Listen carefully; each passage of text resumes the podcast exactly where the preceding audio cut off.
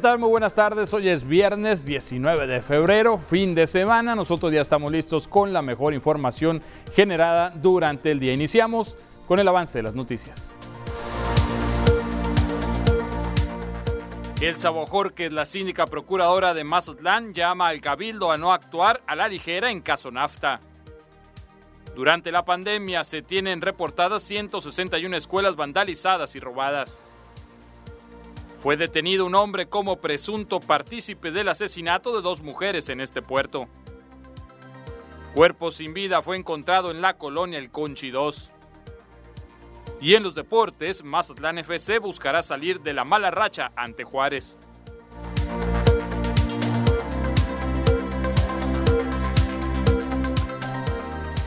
Bien, ya estamos listos para iniciar con la información de esta tarde. Y mires que el adeudo millonario que mantiene el ayuntamiento con la empresa Nafta Lubricantes no debe ser tomado a la ligera por el Cabildo Municipal, así lo señala el Seisela Bojorques Mascareño, síndico procurador, al referirse pues, a un posible préstamo que está buscando el ayuntamiento, también millonario, ante una institución bancaria.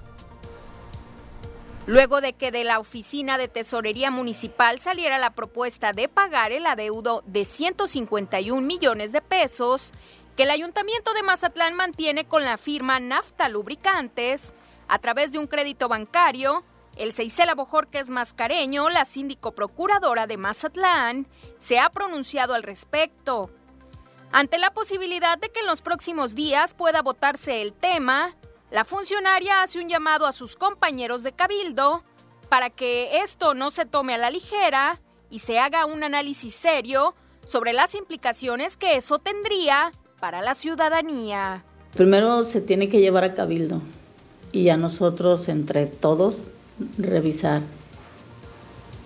qué tan, este, porque es una carga que no vamos a llevar, porque quienes votamos a favor, quienes hacemos algo, los ciudadanos nos, nos observan, ¿no? Entonces tenemos que llevarla ahí a cabildo y a partir de ahí ya decidir qué es lo mejor para el ayuntamiento. No, así no, es mucho dinero. Por su parte, el alcalde de Mazatlán, Luis Guillermo Benítez Torres, dijo que es una cuestión que requiere de una respuesta pronta ante el requerimiento que hay de parte de un juez, pudiendo incluso llamar al Congreso del Estado para que apruebe la propuesta de financiamiento bancario. Es un adeudo que dejar que se hizo por irresponsabilidad de algunos exalcaldes y fue creciendo, creciendo. Hoy un juez dio la orden de pagar, entonces hay que cumplir. Pero no tenemos recursos para pagar. Eso es lo que están viendo los financieros, cómo va a poder pagar la ayuntamiento. un préstamo? Lo que sea necesario, pero si no cumplimos, nosotros vamos a pagar las consecuencias de la irresponsabilidad de otros. Lo que se tenga que hacer, lo vamos a hacer. El municipio sostuvo que se trata de un problema que fue heredado desde el 2012 cuando el gobierno municipal de aquel entonces otorgó un permiso irregular para construir una gasolinera, generándose la molestia de vecinos que derivó en una demanda contra el ayuntamiento por daños al negarse el establecimiento de la estación de carga de combustible, que finalmente resultó a favor del particular. Con imágenes y edición de Pedro Velarde reportó para las noticias TVP Cecilia Barrón. Y el estadio Teoro Mariscal de Mazatlán ya ha sido regresado a manos del gobierno municipal tras haber culminado hace más de una semana la Serie del Caribe 2021. El alcalde de Mazatlán, Luis Guillermo Benítez Torres, informó que a través del Instituto Municipal del Deporte fueron revisadas las cláusulas del convenio de préstamo del inmueble, notificando que al parecer se está entregando en óptimas condiciones. El municipio sostuvo que por parte del ayuntamiento existe la disponibilidad de facilitar el recinto para nuevos eventos, siempre y cuando se cumpla con lo estipulado en el convenio y se cuide el centro deportivo que es de propiedad municipal. Y mire, aunque desconoce todavía qué repercusiones podría tener el fallo del Tribunal Estatal Electoral en sus aspiraciones políticas, el alcalde Luis Guillermo Benítez Torres, pues ya tiene una fecha para solicitar licencia y separarse de su cargo en busca de una candidatura. Se habla del 7 de marzo. Sí, yo pido licencia el día 7. El día 7 de marzo. No, yo no la pongo. Yo no la pongo. La pone el cabildo. Lo que decida la ruta jurídica, jurídica que tenga. ¿Su último día de labores sería el 7 o, ya Probablemente el 7 sería mi último día. Tengo ruta jurídica por los dos lados. ¿Para eso? Para estar o sea, para participar. Si no, entonces me invalidan si no pido la licencia a tiempo. Hay una fecha para pedir licencia. Eh, no depende de nosotros, depende del Poder Judicial. Y vecinos del fraccionamiento El Toreo y tres asentamientos más alrededor llevaron una protesta hasta las afueras del Palacio Municipal. Se trata de un recordatorio tanto al gobierno municipal como al del Estado sobre las promesas que se han hecho para resolver las inundaciones que se dan en el sector cada temporada de lluvias. Señalaron que ante la falta de respuestas de las autoridades a nivel local, estarán dirigiendo una carta al presidente de México, Andrés Manuel López Obrador, para que intervenga en la inyección de recursos, pues aseguran que ya cuentan con un proyecto para la solución al problema. Escuchemos a propósito de este proyecto a Amalia Venegas Pérez, vecina que habla a nombre de los afectados. Protestando porque literal tenemos el agua hasta el cuello. ¿eh? Eh, ya estamos llenos de angustia porque se nos vienen las lluvias y nos vamos a inundar. Las inundaciones en el toreo son cada vez más críticas. Antes nos llegaba a, la casa 10 centímetros, pero ahorita hasta metro y medio. Sí, se han perdido vehículos, las casas se deterioran, hemos perdido enseres de las casas, muebles. Ya tenemos un proyecto. El proyecto consiste en darle cauce, otro cauce a todas las aguas que nos llegan al toreo. Darle otro cauce, llevarlas por la Canseco, si se ubican, y, y está el arroyo del seminario y darle salida por ahí, que pensamos que es la solución.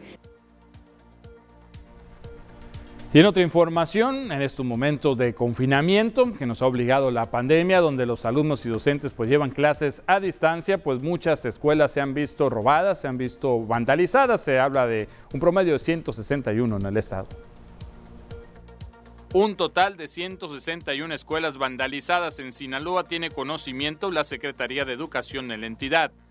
Estas instituciones forman parte ya de un programa de rehabilitación con recursos del gobierno del estado en los que se está invirtiendo en mejoras de infraestructura por medio de un seguro, así lo informó Juan Alfonso Mejía López, secretario de Educación en Sinaloa.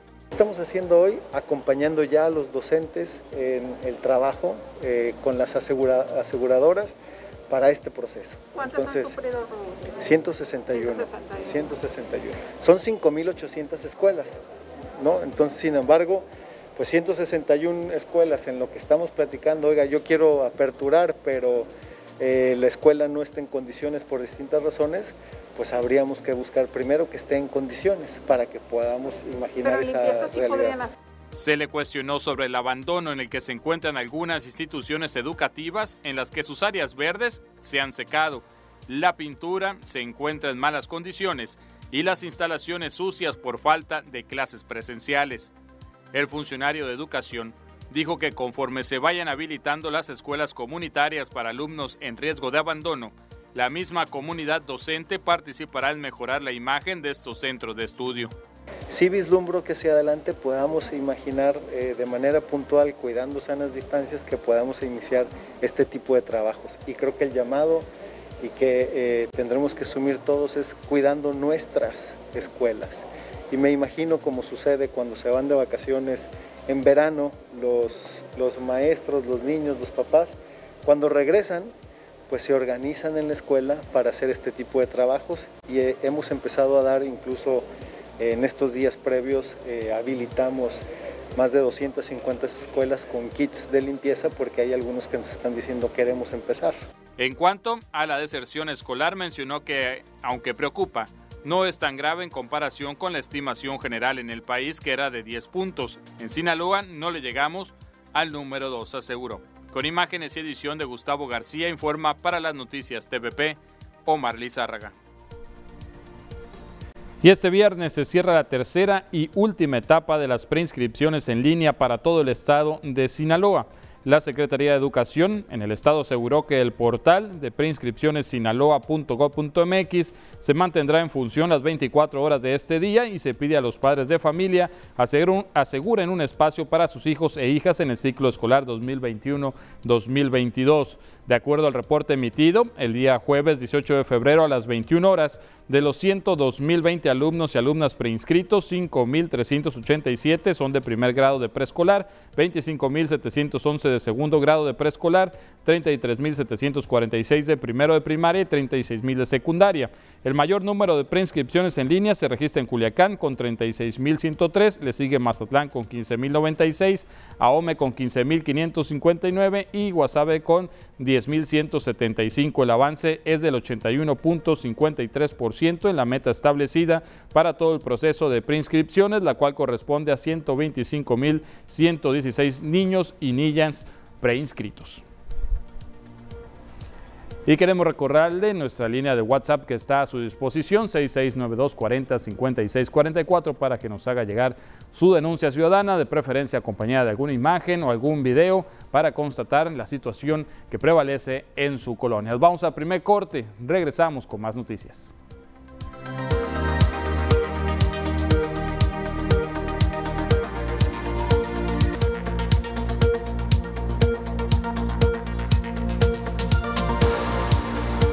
De regreso y es tiempo de enterarnos cómo nos encontramos con relación a las cifras, estadísticas del COVID-19 y sus contagios.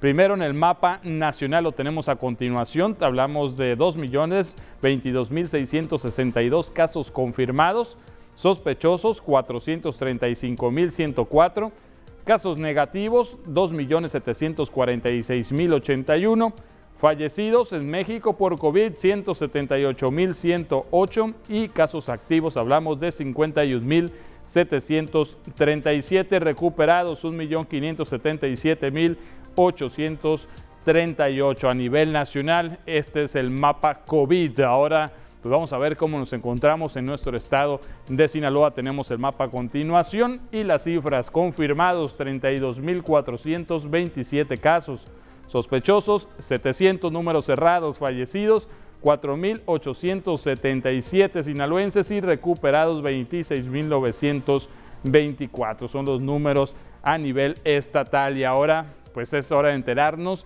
cómo está el desglose por municipios de casos activos COVID-19. Tenemos 91 casos en Ahome, 1 en Angostura, 4 en Badiraguato, 0 en Concordia, 0 en Cozalá, 310 en Culiacán, 1 en Choix, 5 en Elota, 0 en Escuinapa, 20 en El Fuerte, 39 en Guasave, 92 en Mazatlán, 4 en Mocorito, 1 en El Rosario, 35 en Salvador Alvarado, 0 en San Ignacio y 5 en Sinaloa municipio y por último 18 en Nabolato. Así está el desglose por municipios de casos activos COVID en Sinaloa. Y mire, pues ante esta pandemia y el miedo de acudir a los hospitales, personas que tienen pues enfermedades crónico-degenerativas pues temen ¿no? acudir a estos lugares por infectarse de COVID-19 y lo que están haciendo es acudir a instituciones de asistencia privada como Cáritas a pedir medicamento.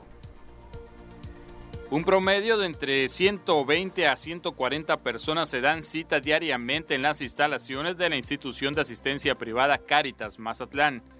Este incremento en el número de consultas médicas y demanda en medicamentos se debe a que las personas temen acudir a los hospitales debido al COVID-19. Eh, ha habido pues mucha afluencia de personas que están solicitando porque ahorita pues también eh, lo que es el sector salud, el seguro, el ISTE pues no, no, no, dan no da atención y gracias a eso ahí sí ha habido mucha atención para estas personas. Y sí, yo creo que se atiende como unas 150 personas a la semana. Esta institución, aparte de los servicios médicos, también brinda apoyo a migrantes y comunidad en situación vulnerable, acciones que no se han detenido a pesar de la pandemia. Pero estamos trabajando con los que vienen, dándoles alimento, medicina, lo que necesitan, en la atención, este, guardando la distancia. No damos hospedaje, pero sí damos la atención que se requiere. En promedio diríamos que por semana llegan unos 30 40 personas. Aseguran que aunque dejaron de percibir los apoyos federales por parte del gobierno, en esta administración siguen recibiendo donativos de empresarios e instituciones que les han permitido seguir adelante con estas acciones. Con imágenes y edición de Gustavo García informa para las noticias TVP Omar Lizárraga.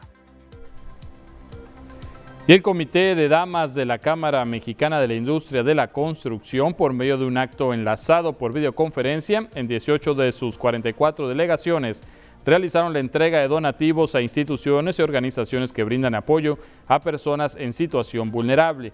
María Luisa García Ramírez, presidenta nacional del comité, fue la encargada de dar la bienvenida y en su momento la palabra a cada una de las delegaciones participantes, entre ellas Sinaloa Zona Centro y Sinaloa Zona Sur, en donde su presidenta Perla Ivonne Silva de Trehuarta entregó de manera simbólica el donativo que consistió en un equipo de rayos X dental, para la institución de asistencia privada Caritas Mazatlán con un valor aproximado a los 40 mil pesos. El monto total de los apoyos entregados a nivel nacional asciende a 1.600.000 pesos. Tenemos otro corte, regresamos enseguida con más información.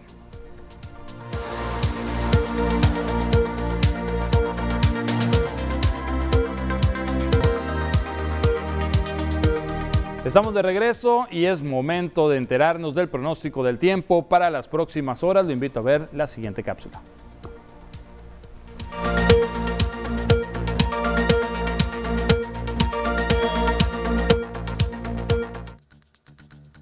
Hola, ¿qué tal y buenas tardes? Bienvenidos aquí al reporte meteorológico. Qué gusto acompañarlos en esta tarde de viernes, por fin fin de semana. Comenzamos con el mapa nacional para conocer las temperaturas actuales en algunos puntos importantes del país, comenzando por la frontera en Tijuana, actualmente con un cielo totalmente despejado y 20 grados. La Paz el día de hoy agradable con 21 grados, Guadalajara despejado con 25, ya Acapulco con 27 grados y Mérida más al sur, actualmente con un cielo totalmente cerrado, esto debido al Frente Frío número 36 y bueno, actualmente con 22 grados.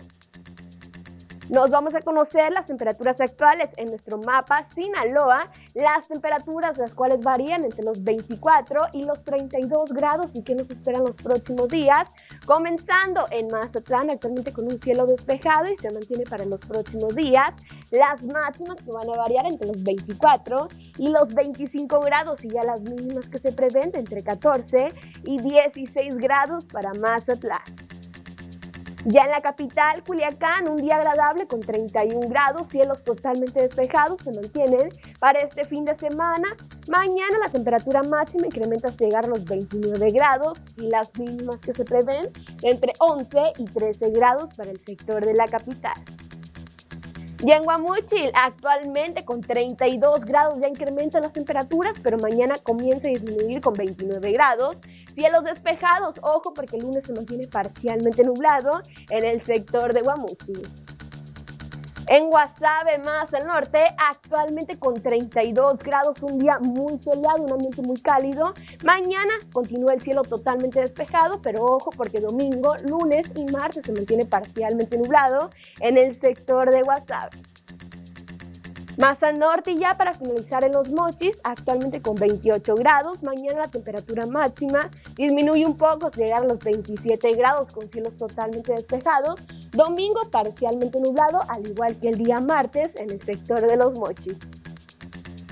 Respecto a la fase lunar, mantenemos aún en luna nueva, la salida de la luna a las 11 horas con 34 minutos, la puesta de la luna a la 1 con 13 minutos, la salida del sol a las 6 de la mañana con 41 minutos y ya para finalizar la puesta del sol a las 18 horas con 6 minutos. Hasta aquí el reporte meteorológico. Espero que tengan una excelente tarde.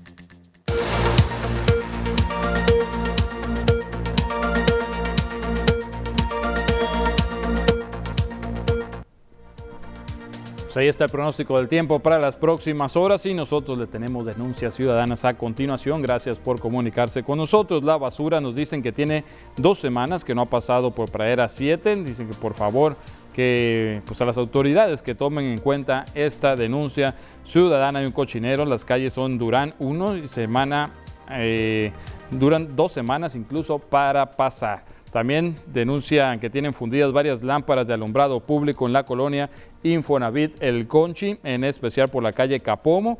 Ya se ha reportado infinidad de veces, dicen, y hacen caso omiso.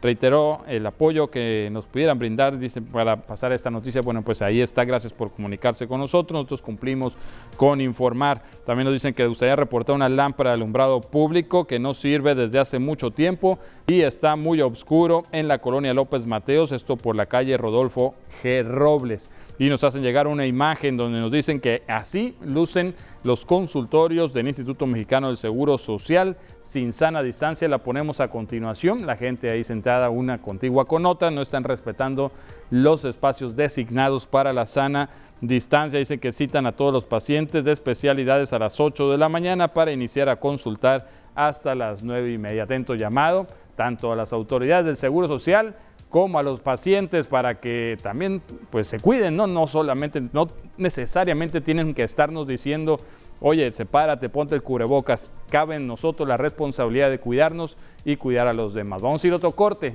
regresamos con más noticias.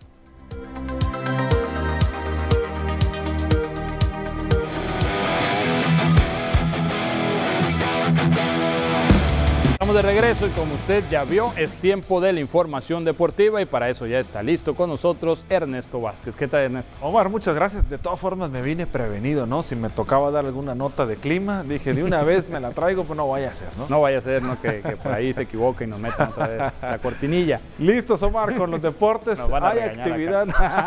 Adelante, por favor, con la información, amigo. Muchas gracias, Omar. Vamos a arrancar precisamente con la información deportiva, eh, lo que tenemos el día de hoy, ¿no? Y sobre todo platicar de lo que se ha vivido este fin de semana y lo que se está viviendo aquí en el puerto de Mazatlán con el deporte ciencia. Ya se lo adelantábamos el día de ayer, continúa la actividad dentro del Campeonato Internacional de Ajedrez Valladolid 2021 en Mazatlán. Este jueves y viernes la categoría A y B mixtas entraron en acción.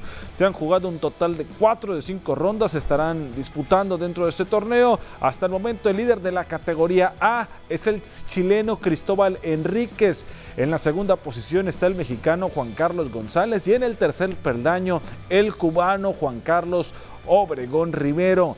Los ajedrecistas que dominan la categoría B es la yucateca Ayora Galaviz en la primera posición.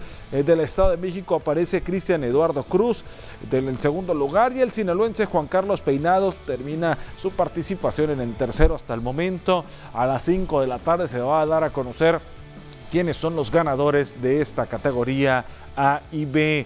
Eh, la actividad estará continuando a partir del día de mañana y el domingo en las juveniles A y B mixtas. Vamos a ver quiénes resultan como ganadores. Se va a premiar a los 12 primeros lugares de cada categoría. Vámonos con más ahora referente a lo que tiene que ver con pues lo que pasa dentro de la Liga MX. Santos Laguna no pudo ni por dónde le llegó al equipo de Atlético San Luis que le pegó con tanto de Nicolás Ibáñez, que le dio un respiro al cuadro potosino después de que los guerreros dominaran los primeros minutos. Atlético San Luis se puso adelante en el marcador luego que Damián Battaglini enviara un centro preciso al área para la llegada de Nicolás Ibáñez de remate de cabeza que abrió el marcador al minuto número 14 y con eso el equipo de San Luis se lleva la victoria. Un juego que fue medio manchado, ¿no? Debido a un disturbio que hubo al final del partido. Félix Torres se, quejó, eh, ahí tuvo algunos problemas, Diego Pineda, y una situación rara la que se dio, comentarios racistas al final del partido que terminó por manchar el encuentro entre San Luis y el equipo de Santos. Vámonos con lo que se va a vivir el día de hoy porque el equipo de Tomás Boy tiene enfrente al conjunto de FC Juárez. Necesita la victoria el equipo de Mazatlán. Vaya que la necesita, viene de perder dos partidos de, por goleada. Ha recibido el equipo de Mazatlán siete goles en los dos últimos dos encuentros. Ante Pumas eh, se llevó cuatro, ante el equipo de San Luis tres. Y ahora ante Juárez de visita la obligación es sacar victoria y sumar puntos el día de hoy. 8.30 de la noche con la delantera pues ya, lista, ¿no? En el caso de Camilo Zambeso y Fernando Aristeguieta buscando el equipo de Mazatlán sacar el resultado hoy a las 8.30 de la noche en la cancha del Estadio Olímpico Benito Juárez, allá en la ciudad fronteriza. Y un partido que se va a disputar también el día de hoy y que hace algunas semanas era la final del fútbol mexicano, es Pumas y el equipo de los Panzas Verdes de León. Vamos a ver esta información. El torneo pasado protagonizaron la final del fútbol mexicano, ahora será un partido de perdedores cuando Puma reciba a León este fin de semana en el Estadio Olímpico Universitario. Y es que los dirigidos por Andrés Lilini llegan al duelo con tres derrotas en los más recientes cuatro partidos, que lo colocan en el sitio número 13 de la clasificación general con tan solo cinco puntos, mientras que León solo tiene una victoria y perdió los últimos dos encuentros, que lo colocan hasta la penúltima posición del certamen con tres unidades. La justificación de ambos equipos es que no pudieron hacer una buena pretemporada por el poco tiempo que tuvieron desde que disputaron la final y que arrancó el Guardianes 2021. El torneo pasado se pronosticó un duelo de fieras. Ahora ambos equipos aparecen solo como lindos gatitos. Vámonos con más porque este fin de semana se disputa un pleito entre mexicanos en peso ligero. La verdad que va a estar bueno el agarre. Oscar Valdés buscando arrebatarle la corona a Miguel Ángel Berchel en lo que viene a ser la categoría de peso ligero por parte del Consejo Mundial de boxeo. Tendrán esta oportunidad en la categoría de las 130 libras, ambos mexicanos. Y cuando se enfrentan mexicanos, sabemos que son combates de calidad, aguerridos, yendo hacia el frente, buscando no eh, sacar mayor ventaja. Berchel, quien es el dueño del título del cinturón verde y oro, cuenta con seis defensas exitosas en esta categoría. Eh, y Óscar Valdés, pues buscará arrebatárselo. Vamos a ver si lo logra conseguir. Este 20 de febrero será el enfrentamiento que tendrán ambos mexicanos. Vamos a ver quién sale como ganador. Vámonos ahora con más información y la invitación para la gente que está ahí en pantalla para que continúe viendo la barra deportiva de TVP que estaremos teniendo sábado, domingo y lunes. ¿eh? Así que no se lo puede perder. Este sábado, 6 de la tarde, el día de mañana, Consejo Mundial de Lucha Libre. Buenos enfrentamientos. Esfinge, que ya ha estado aquí en Mazatlán, estará con Tritón y Titán enfrentando a Kawato San, Misterioso Junior y Pólvora, no Pólvora, que también ha sido campeón mundial del Consejo Mundial de Lucha Libre. También estará Volcano, Craenio, Stuka Junior, Luciferno, eh, Mephisto y la importante, la estelar, valiente, Atlantis y Místico ante Hijo del Villano Tercero, Villano Cuarto y Último Guerrero serán los enfrentamientos que tendremos a través de la pantalla de TVP el día de mañana, sábado, 6 de la tarde para el domingo. Domingos Estrevos, 10 de la mañana. La invitación para que nos acompañen los diferentes recorridos acá en lo que viene a ser la zona de Sinaloa. Domingos estrenos a, eh, partir de las 10 de la mañana con los carros 4x4 modificados que estarán presentes. Y el lunes el lunes, el lunes le reitero la invitación, pero ahorita se lo hago. El lunes Manchester City, que está en primer lugar en la Premier League, 9 de la noche, ante el Arsenal a través de la pantalla de TVP. Ahí está la barra que tendremos sábado, domingo y también el lunes para que no se lo vaya a perder. La información deportiva fin de semana, lo mejor de los deportes que tenemos el día de hoy. Así es, compañero, fin de semana y un buen pretexto para quedarse en casa es esta barra deportiva. Sin duda, las transmisiones por TVP. Y la tenemos sábado. Lucha libre 4x4 y el lunes el Manchester. El Manchester City, ¿no? A través de la señal de TVP. Excelente pretexto para quedarnos en casa y seguirnos cuidando. Muchas gracias por informar. Omar, gracias a ti. Vamos a un corte, regresamos con más noticias.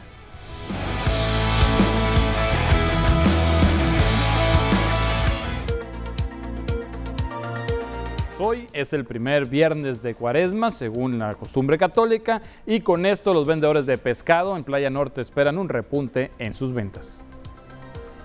Con el inicio de la cuaresma, los vendedores de pescado en la zona de Playa Norte esperan que mejoren las ventas, ya que aseguran han estado muy bajas. Hablando de un promedio, calculan, se encuentran en un 40%. Ha estado muy floja la venta ha bajado como el 40%. O sea, ojalá que suba como el 50% más, primeramente Dios. La señora María asegura que mantienen buenos precios y producto fresco en espera de los clientes, a quienes invita a consumir en esta zona tradicional de playa. Aquí los esperamos, aquí en Playa Norte, tenemos buen precio. La mojarra a 50 pesos el kilo, el parguito a 80, la curvina a 80 pesos el kilo. Se lo entregamos ya limpio, no le cobramos ni la limpiada ni nada. Aparte de la pandemia, otro factor que les ha representado una baja en sus ventas es la falta de estacionamiento debido a la ciclovía. Con imágenes y edición de Gustavo García informa para las noticias TVP Omar Lizárraga. Y ahora nos vamos con información que tiene que ver con la violencia, en este caso violencia de género, y es que el gremio de abogados de Sinaloa, representados por la CONCAM, pues se pronuncia y repudia las agresiones que se han registrado en contra de mujeres en Sinaloa y sobre todo aquí en el municipio. Dice que haya mayor ejecución en las órdenes de protección. Confederación de Colegios y Asociaciones de Abogados en México, a través de la delegación Sinaloa, condenó los feminicidios y agresiones en contra de las mujeres que se han estado presentando recientemente en el Estado. El delegado en Sinaloa, José Antonio Serna Valdés, en representación del gremio de abogados, exigió a las autoridades que se brinden los protocolos de protección a las mujeres bajo el principio de inclusión. Manifestamos públicamente que es indignante y lamentable los acontecimientos de violencia de género en contra de la mujer que ha existido últimamente en Sinaloa. Que se brinden y ejecuten los protocolos eh, de protección a la mujer tal y cual como debe de ser, bajo el principio de inclusión y de accesibilidad que debe de tener. Sobre las medidas de protección, precisó que son de carácter provisional e indefinidas, por lo que es indispensable que cualquier mujer que esté siendo agredida denuncie para que se brinden las medidas de seguridad y protección que se requieren. Fenezca el término o plazo de vigencia de la medida de protección, las mismas pueden entrar y ser revisadas por la autoridad que las dictó para la finalidad de prorrogarlas de acuerdo a la necesidad o las circunstancias del caso en particular. Además, es indispensable decirlo que el artículo 24 de la ley para prevenir y atender violencia intrafamiliar del Estado de Sinaloa faculta y otorga la responsabilidad también a los jueces familiares de conocer de estas medidas de protección y también al Ministerio Público. Cualquier mujer que se sienta agredida tienda a denunciarlo, a denunciarlo para que de manera cautelar y de oficio incluso se les brinde estas medidas de seguridad y de protección que requieren. Reconoció que existe un problema latente en las órdenes de protección, pues cuando se indica por un juez que intervengan las corporaciones policiales, estas mismas están renuentes en satisfacer la demanda que se requiere, pues se argumenta el problema del déficit de policías, que por omisión o desacato a una orden se puede caer en una irresponsabilidad, y más si sucede algo con la víctima de violencia. Con imágenes y edición de Andrés Viera, informa para las noticias TVP Adriana Tirado. Los recientes hechos violentos registrados contra mujeres no solamente atentan contra su integridad, sino contra toda la sociedad, así lo calificó el señor obispo de la diócesis de Mazatlán, Mario Espinosa Contreras. Eh, debemos tener una gran conciencia de que el hombre y la mujer son lo más valioso que hay. No es solamente la falta a la persona, sino son de lo que se llama de lesa humanidad es es un agravio a la humanidad entera. Y eso lo debemos pensar, no solo se le hace el mal, el mal a una mujer, sino a toda la humanidad, ¿verdad? Y pues en la familia se debe educar, los padres de familia, los maestros en las escuelas, los sacerdotes en las iglesias, que debemos respetar grandemente al hombre y la mujer y nunca dejarnos llevar por el odio, por la venganza, por la violencia y, y cometer atracos sobre la persona humana. Y con base a la complementación de orden de aprehensión, la Fiscalía de Sinaloa formulará imputación por secuestro agravado en contra de una persona que presuntamente participó en el caso de dos mujeres localizadas sin vida el pasado 9 de febrero del 2021 aquí en la ciudad de Mazatlán. La mañana del día de los hechos se localizaron los cuerpos sin vida de Miriam y Alma Rosa en el sector Fuentes del Valle, por lo que de inmediato este organismo constitucional autónomo inició la carpeta correspondiente dentro de los protocolos para la investigación y seguimiento del delito de feminicidio. La carpeta fue declinada a la unidad especializada antisecuestros y una vez fortalecida la evidencia, se logró identificar la presunta responsabilidad y autoría en los actos constitutivos de delito por lo que se procedió a judicializar para la solicitud de orden de aprehensión que fue obtenida y cumplimentada la mañana de este viernes 19 de febrero del 2021 en contra de Jonathan Misael como parte de la causa penal 53-2021. A partir de las una de la tarde, el Ministerio Público formuló imputación por secuestro grabado cometido obrando en grupo de dos o más personas con violencia en la modalidad de haber privado de la vida a las víctimas. En pocas palabras, hay detenido por estos hechos lamentables registrados en contra de dos mujeres recientemente aquí en Mazatlán. Y el, muerto, el cuerpo perdón, sin vida de un hombre fue localizado durante la mañana de este viernes en un lote baldío en la colonia Conchi 2. Personas que pasaban por el lugar se percataron del hecho violento y alertaron a las autoridades. La víctima se encontraba cubierto en plástico de color negro, principalmente de sus extremidades. Se dijo de manera extraoficial que presentaba heridas de arma blanca y fue abandonado en ese lugar. A este sitio llegaron elementos de la Secretaría de Seguridad Pública y peritos de la Fiscalía del Estado para iniciar las diligencias correspondientes. Tenemos más información después del corte.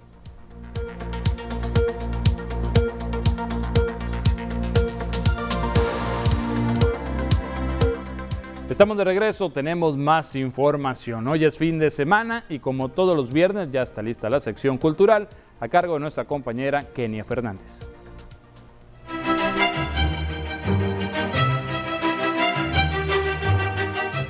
Muchas gracias, Omar. Vamos a iniciar con la información y como es bien sabido, el Carnaval 2021 se canceló por la emergencia sanitaria y el cronista de la ciudad, Enrique Vega Ayala, nos platica que no es la primera vez que esto sucede. Vamos a escuchar los detalles.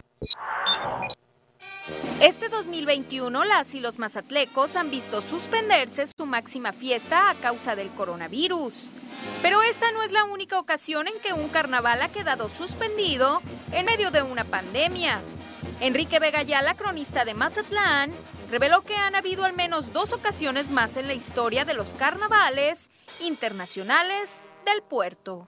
En la modalidad del confeti y la serpentina que inicia en 1898 para acá. Eh, las suspensiones por cuestiones eh, de epidemias han sido la de 1903 por la peste bubónica, la de 1912 por eh, epidemia de viruela. Son las que se han registrado por cuestiones de tipo sanitario. Las otras suspensiones pues han sido por cuestiones económicas o por cuestiones de duelo en el 44 cuando se suspendió parcialmente el carnaval dio a conocer que en el tiempo los carnavales de Mazatlán han estado envueltos en polémica, incluso por cuestiones de seguridad, como ocurrió en el 2010 digamos, una circunstancia, la, famosa estampida, este, el, fenómeno psicosocial ese que se provocó por el rumor de la balacera en medio de un clima muy pesado de inseguridad pública. Y Hubo y no hubo suspensión porque lo que pasó fue que el desfile ya iba caminando, el desfile concluyó, nada más que concluyó ya sin la mayoría de los integrantes de los eh, carros alegóricos. Este, algunas reinas todavía se quedaron, otras este, las bajaron, pero ya no fue igual. Entre tanto, Vega Yala confía en que una vez controlada la emergencia sanitaria por el COVID-19, las y los mazatlecos puedan volver a disfrutar de esa celebración que les permite mostrarse al mundo cada año su carnaval. Con imágenes y edición de Andrés Viera, reportó para las noticias TVP Cecilia Barrón. Y en otra información, las exposiciones poco a poco regresan al Museo de Arte y el día de ayer fueron inauguradas dos muestras artísticas.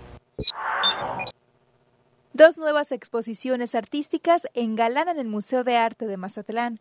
Cuidando las medidas sanitarias, fueron inauguradas de forma presencial y virtual fanzines de artes plásticas, mujeres artistas con ideas delirantes, una colección en la que participan 22 artistas y Demasiado cerca del sol de la artista Fusca. La primera exposición está montada en la Galería Antonio López Sáenz y es coordinada por Maximiliano Grego, curador y editor. El trabajo conjunta el proyecto de mujeres que retratan a través de su creatividad y técnica diferentes narrativas sobre la actualidad pandémica de una manera subjetiva, que va desde los cuidados personales y sociales hasta lo delirante que puede llegar a ser vivir una experiencia como la actual. Eh, que las artistas puedan expresarse en un espacio em, fuera del discurso de la ideología dominante como el delirio. Entonces es ahí en donde ellas tienen toda la libertad de expresar em, fuera de la ideología dominante, lo que ellas quieran. Son ideas abiertas para que la gente las pueda interpelar, es decir, desde el lado de la percepción, la gente que, las. ¿no? Por otro lado, Demasiado cerca del Sol está basada en el protagonismo del Sol como emisor de energía a otros planetas que siempre está latente, llenando a los cuerpos celestes de energía para crear y recrear en todas las especies duales. Esta obra pictórica está plasmada a lo largo de la galería Roberto Pérez Rubio, con imágenes y edición de Andrés Viera. Hemos llegado al final de la información. Muchas gracias por habernos acompañado. Como siempre, le deseo que tenga un excelente fin de semana.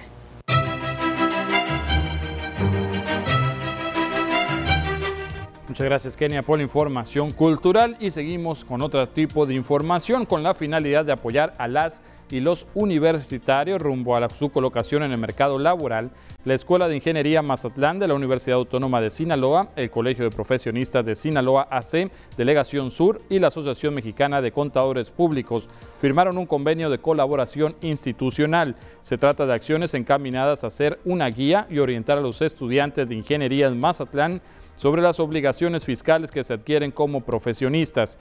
Tras la firma del documento, las organizaciones participantes y la propia facultad se comprometieron a unir esfuerzos en beneficio de los futuros ingenieros. Y bueno, Melania García Gómez, presidenta de la Asociación Mexicana de Contadores Públicos, asegura que se han visto afectados por el cierre de algunas empresas. Varias empresas se están cerrando, nos toca, por ejemplo, en el despacho donde manejamos diferentes tipos de contribuyentes. Eh, algunos pues dicen, oye, pues espéndeme por el momento, voy a quedarme, si tienen dos, tres empresas, porque el giro de, su empresa se los, los pide de esa manera. Nos hemos dado cuenta de algunos que tienen o han pedido cierres o este, suspensiones por el momento porque no han podido sacar adelante la empresa. ¿no? Con esta información nos despedimos. Muchas gracias por habernos acompañado. Nos vemos el lunes en punto de las 2 con más noticias. Buen fin de semana. Que tenga buen provecho.